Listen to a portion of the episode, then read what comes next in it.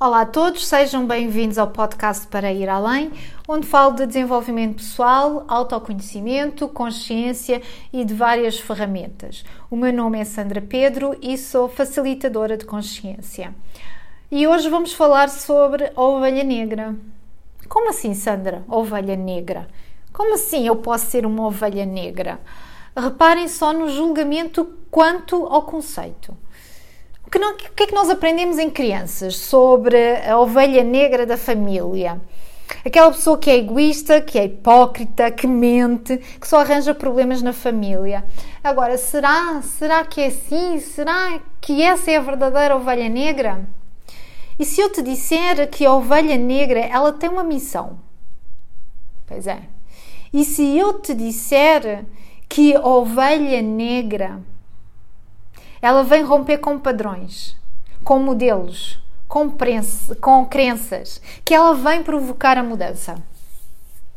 O alemão Bert Hellinger, o criador das constelações familiares, ele escreveu uma carta fabulástica Ovelha Negra. Daqui a pouco eu vou ler essa carta e vocês vão entender melhor o que eu quero dizer. A Ovelha Negra tem uma missão. Ela tem como missão destruir as amarras que nos impedem de ser quem nós somos. Ela é como que uma serra que corta aqueles ramos secos da árvore genealógica para nascerem novos, para darem mais e melhores frutos. Segundo Ellinger, a ovelha negra é aquela pessoa que não se adapta ao sistema familiar. São, que são pessoas que, por causa disso, elas são julgadas, são criticadas e que, em casos extremos, elas são excomungadas pela própria família. Eu agora vou-te uh, indicar as diferenças entre as pessoas normais e as ovelhas negras, essas ovelhas fambulásticas, e, e no final vais perceber se te identificas com a ovelha negra, se tu de facto és uma ovelha negra. Então vamos lá. Então as pessoas normais elas procuram encaixar-se à média da sociedade. Elas querem uh, estar dentro da norma. A ovelha negra ela orgulha-se não pertencer à média da sociedade. Ela gosta de ser diferente, ela é diferente e aí é o que está o poder dela, é na sua diferença. A pessoa normal, ela, ela avalia uh, as suas ideias pela aprovação externa. A ovelha negra, pelo contrário, ela procura a validação das suas ideias no seu interior. Se ela acredita nelas, mais nada importa. A pessoa normal morre de medo de ser julgada. Já a ovelha negra, ela morre de medo de ser hipócrita. A pessoa normal não se arrisca, fica na sua zona de conforto, que já conhece, não gosta do desconhecido. A ovelha negra não, ela adora arriscar. Ela prefere o tudo ou nada, 880 do que ficar estagnada, ficar onde está. A pessoa normal, ela respeita uma hierarquia. A ovelha negra respeita a meritocracia. A, meritocracia. a pessoa normal, ela é movida pelas respostas. A ovelha negra, ela é movida pelas perguntas. Ela é, ela é do Axis, de certeza, que passamos a vida a fazer perguntas, não é? A pessoa normal, ela replica o que funciona. A ovelha negra, ela busca o autêntico, o que é diferente, como pode melhorar. A pessoa normal segue um modelo social instituído. A ovelha negra cria o seu próprio modelo. Porquê? Porque ela não se encaixa no modelo já instituído pessoa normal ela coloca a felicidade dos outros acima da sua, enquanto que a ovelha negra sabe que merece ser feliz e paga o preço, não importa qual. Ela vai atrás da sua felicidade. A pessoa normal ela defende a manutenção do padrão, enquanto que a ovelha negra aponta pontos de melhoria no padrão atual. O que mais é possível? O como pode melhorar? A pessoa normal pergunta o que eu ganho com isso. A ovelha negra pergunta o que todos podem ganhar com isso. Como ela pode contribuir. Uau! Pois é. Já te identificas? Já começas a identificar-te? E tudo o que impede que te identifiques ou que isso mostre, vamos destruir e descriar? Agora eu vou ler a carta de hum, Bert Hellinger. As chamadas ovelhas negras da família são, na verdade, caçadores natos de caminhos de libertação para a árvore genealógica. Os membros de uma árvore que não se adaptam às normas ou tradições do sistema familiar, aqueles que desde pequenos procuram constantemente revolucionar as crenças, indo em contravia dos caminhos marcados pelas tradições familiares, aqueles criticados, julgados e mesmo rejeitados, esses geralmente são chamados a libertar a árvore de histórias repetitivas que frustram gerações inteiras. As ovelhas negras, as que não se adaptam, as que gritam rebeldia, cumprem um papel básico dentro de cada sistema familiar. Elas reparam, apanham e criam o novo e desabrocham ramos na árvore genealógica. Graças a estes membros, as nossas árvores renovam as suas raízes. A sua rebeldia é terra fértil. A sua loucura é água que nutre. A sua teimosia é um novo ar. A sua paixão é fogo que volta a acender o coração dos ancestrais. Incontáveis desejos reprimidos, sonhos não realizados, talentos frustrados de nossos ancestrais se manifestam na rebeldia dessas ovelhas negras procurando realizar-se. A árvore genealógica, por inércia, quererá continuar a manter o curso castrador e tóxico do seu tronco, o que faz a tarefa das nossas ovelhas um trabalho difícil e conflituoso. No entanto, quem traria novas árvores para a nossa árvore se não fossem por elas? Quem criaria novos ramos? Sem elas, os sonhos não realizados daqueles que sustentam a árvore gerações atrás morreriam enterrados sobre as suas próprias raízes. Que ninguém te faça duvidar. Cuida da tua raridade como a flor mais preciosa da tua árvore. Uau! E agora já te identificas? Pois é, também és uma ovelha negra? Bem-vindo, bem-vindo ao rebanho! As ovelhas negras são as pessoas com maior impacto do mundo, independentemente da área em que atuam. Não é fabulástico? Exemplos. Leonardo da Vinci, um verdadeiro gênio em múltiplas áreas de conhecimento completamente diferentes, desde engenharia, anatomia, hum, mais pintura, escultura, enfim, o homem era um verdadeiro gênio. John Forbes Nash, Prémio Nobel da Economia 94, um gênio da matemática que sofreu de esquizofrenia. Eu recomendo que vejas, se não viste, que vejas o filme da Mente Brilhante, que é a biografia desta fabulasticamente. Por exemplo, uh, Ignaz Semmelweis, um médico húngaro que séculos atrás ele introduziu uma solução de sal e cloro para os médicos lavarem as mãos antes de procederem às operações.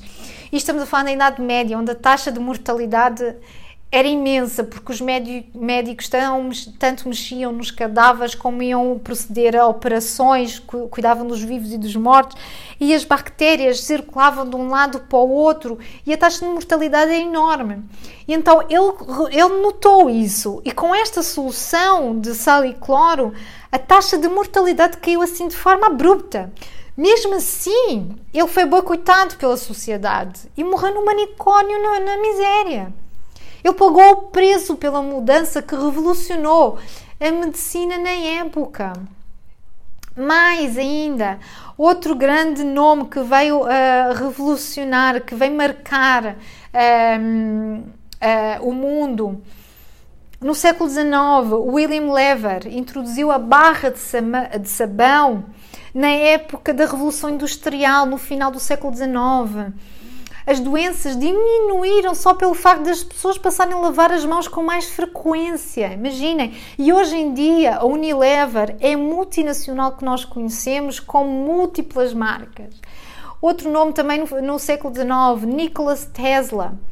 Uh, ele revolucionou a nossa relação com a energia. Muitas das descobertas usadas nas tecnologias hoje, ele foi o responsável. E muitos dos seus achados perderam-se no incêndio do seu laboratório. Ele, mas mesmo assim ele registrou mais de 300 patentes de invenções. Uma delas vocês conhecem de certeza, a bobina Tesla, que está em museus e em centros de ciência, que se vê energia elétrica a passar de um lado para, para o outro. Ele também desenvolveu a radiografia, a corrente alterada, que ajudou a eletrificar o mundo, o motor de indução, a lâmpada fluorescente. Uh, mas mesmo assim, ele morreu na miséria, num quarto de hotel, e parte das suas descobertas desapareceram após a sua, a sua morte. Agora, a grande obsessão dele era a corrente elétrica, sem fios e gratuita. Imaginem ter acesso à eletricidade gratuita. E há quem diga que ele conseguiu isso e que essa descoberta estava exatamente nos documentos que desapareceram do, do, do seu quarto após a sua morte mais ovelhas negras. O próprio Thomas Edison, que chegou a trabalhar com Tesla, a quem devemos a lâmpada. Mais recentemente, uh, nos Estados Unidos, no século XX, na época da segregação racial, Martin Luther King, com a sua famosa uh, frase I have a dream. Na mesma época, em 1955, Rose Parks, que recusou-se a ceder lugar a um branco num autocarro, um ato que deu origem a um movimento antirracista nos Estados Unidos, que é, uh, um, que é algo que ainda hoje incendeia muito, não é? Que nós vemos isso ainda uh, em muitas cidades nos Estados Unidos, o que provoca. Na mesma linha, temos o Nelson Mandela na África do Sul, que ele conseguiu unir um país inteiro. Um, quantos mais? A lista seria interminável, podia estar aqui horas e horas a fio. Um, o Gandhi também. E agora? Tu estás disposto, estás disposta a deixar a tua marca no mundo? E para deixares a tua marca no mundo, o que é sucesso para ti? Para a ovelha negra, o sucesso vai ao encontro daquilo que ela sonha, não que a sociedade ditou ser sucesso, ter dinheiro, casa, carro, família, essas coisas todas. Para a ovelha negra, elas não fazem sentido. São pessoas que observam, analisam, debatem e recriam o modelo de acordo com aquilo que elas acreditam, não que os outros querem que ela acredite. Ora, as ovelhas negras elas passam por cinco passos até se identificarem como tal. Em qual é que tu estás ainda? Vamos saber? Primeiro, coragem. Coragem para sair da caverna e olhar para o mundo em que vive. Abrir os olhos para o novo. Aí estamos na descoberta. Ela vai olhar e vai descobrir muita coisa nova. A sua consciência vai muito além uh, do normal da sociedade.